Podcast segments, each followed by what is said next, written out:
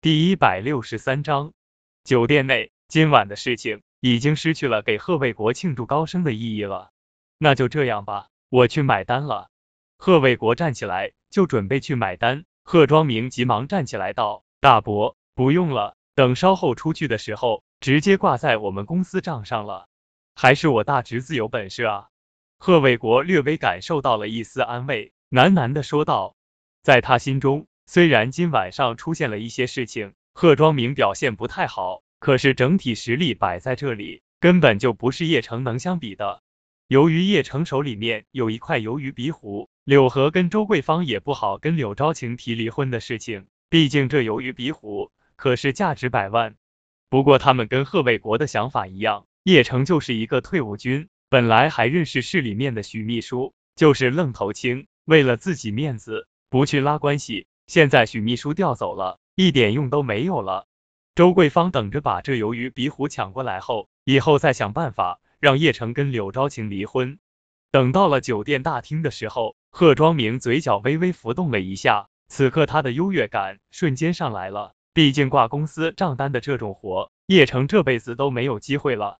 周传虎也看出来贺庄明想要在自己二姐跟二姐夫面前表现，所以也没有抢着买单。服务员，凤凰厅买单多少钱？走我们公司账单。贺庄明淡淡的一笑，低声的说道：“好的，你稍等。”那前台的服务生微微一笑，然后查了查账单之后，微笑的说道：“请问是叶先生那一桌吗？”“什么叶先生？是贺先生那一桌，没有什么叶先生。”贺庄明的脸色不由得一沉，这都什么玩意啊？整个酒店就那么几桌，还能记错了？对，是我爸的高升宴。贺兰也急忙说道：“没错啊，是叶先生那座啊。刚才我们大堂经理特意来交代过，叶先生的凤凰厅免单啊。请问哪位是叶先生？”前台小姐又看了看，肯定的说道：“没有什么叶先生，你们搞错了。”贺庄明困惑的说道：“叶先生，该不会说的是叶城吧？”